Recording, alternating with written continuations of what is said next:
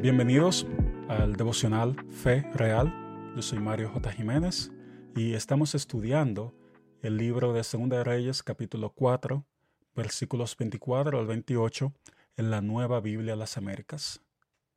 Pero antes de leerlo, oremos. Padre Celestial, gracias por tu Espíritu Santo que nos guía a toda la verdad. Ayúdanos a verte con claridad para conocerte y darte a conocer. En el nombre de Jesús, amén. Entonces ella aparejó el asna y dijo a su criado, Arrea y anda, no detengas el paso por mí o a menos que yo te lo diga. Y ella fue y llegó al hombre de Dios en el monte Carmelo. Cuando el hombre de Dios la vio a lo lejos, dijo a Giesi su criado, Mira, allá viene la tsunamita. Te ruego que corras ahora a su encuentro y le digas, ¿te va bien a ti? ¿Le va bien a tu marido? ¿Le va bien al niño? Y ella respondió, Estamos bien. Pero cuando ella llegó al monte, al hombre de Dios, se abrazó de sus pies. Y Giesi se acercó para apartarla, pero el hombre de Dios dijo, déjala, porque su alma está angustiada y el Señor me lo ha ocultado y no me lo ha revelado. Entonces ella dijo, ¿acaso pedía un hijo a mi Señor? ¿No dije, no me engañe usted? Seguimos con el relato de Eliseo y la mujer tsunamita. En el devocional pasado vimos que ella recibió una promesa y la perdió. Ahora la mujer fue a ver al profeta Eliseo porque su hijo había muerto. ¿Qué me revela este texto acerca del carácter de Dios? Dios respeta nuestra privacidad y hay asuntos que son entre Él y tú. Hay asuntos que son entre Dios y yo. Es interesante que Dios no le haya revelado por qué la mujer estaba angustiada al profeta Eliseo. Aunque Dios no hace nada sin consultarlo, sin decírselo a sus profetas, no todo lo que pasa Dios se lo revela a los profetas. No lo saben todo. Ellos no son adivinos. No tienen el conocimiento de lo que solamente Dios conoce. Ellos tienen limitaciones, así como todos los demás seres humanos. Pero Dios lo sabe todo. Y hay momentos en los que Él decide guardarse cosas que son solamente entre tú y Él, por amor a ti y porque quiere glorificar su nombre. ¿Y qué me dice este texto acerca de Dios? Perdón, acerca de mí. Es que a veces soy como el criado del profeta Eliseo. Yo creo que sé qué hacer, pero en realidad no tengo ni idea de lo que está sucediendo. Giesi se acercó para apartarla.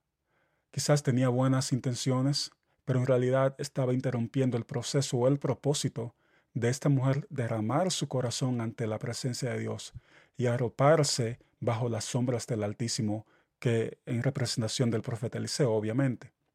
Quizás y ese quiso mantener el protocolo.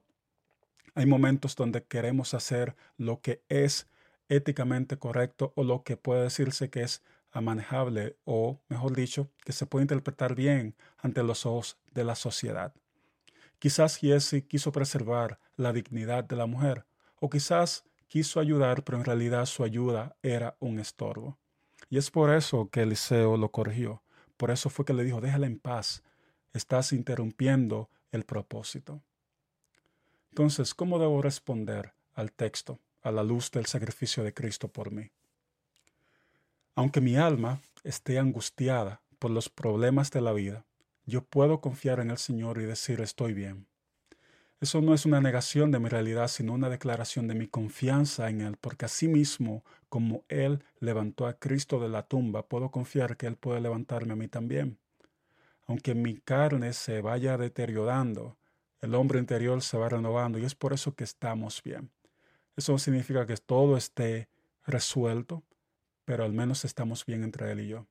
Quizás haya otra interpretación a este texto, pero pienso que esa es una forma en que yo personalmente puedo responder a esto, manteniendo mi confianza en el Señor a pesar de las dificultades que esté enfrentando. Ahora, vayamos a un tiempo de reflexión y aplicación. Cuando la mujer se preparó para visitar a Eliseo, no se detuvo. Cuando necesitas la ayuda de Dios, no detengas el paso. Esto es un ejemplo de su determinación.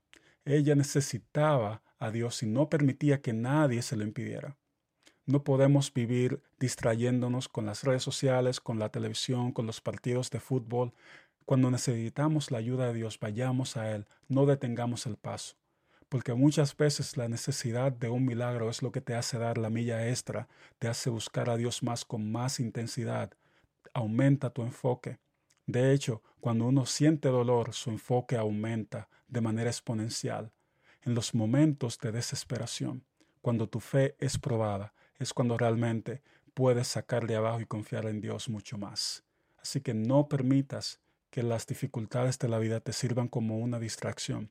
Utilízalas para enfocarte más en el Señor. Oremos.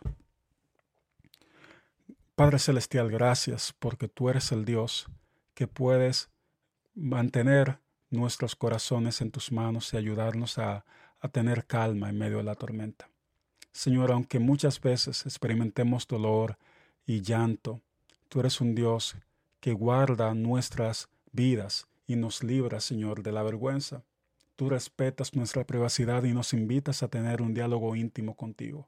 Ayúdanos a abrir nuestros corazones a ti y a caminar conforme a tu voluntad. En el nombre de tu Hijo amado Jesús. Gracias por escuchar Fe Real. Si esto ha sido de bendición para ti, sabes que puedes compartirlo. Es más, estás motivado a hacerlo o motivada. Sabes que Dios está contigo. Él te conoce mucho mejor que nadie más. Él es el lugar más seguro para abrir tu corazón y dejarle saber cómo te sientes. Nos escuchamos en el próximo episodio, si Dios lo permite.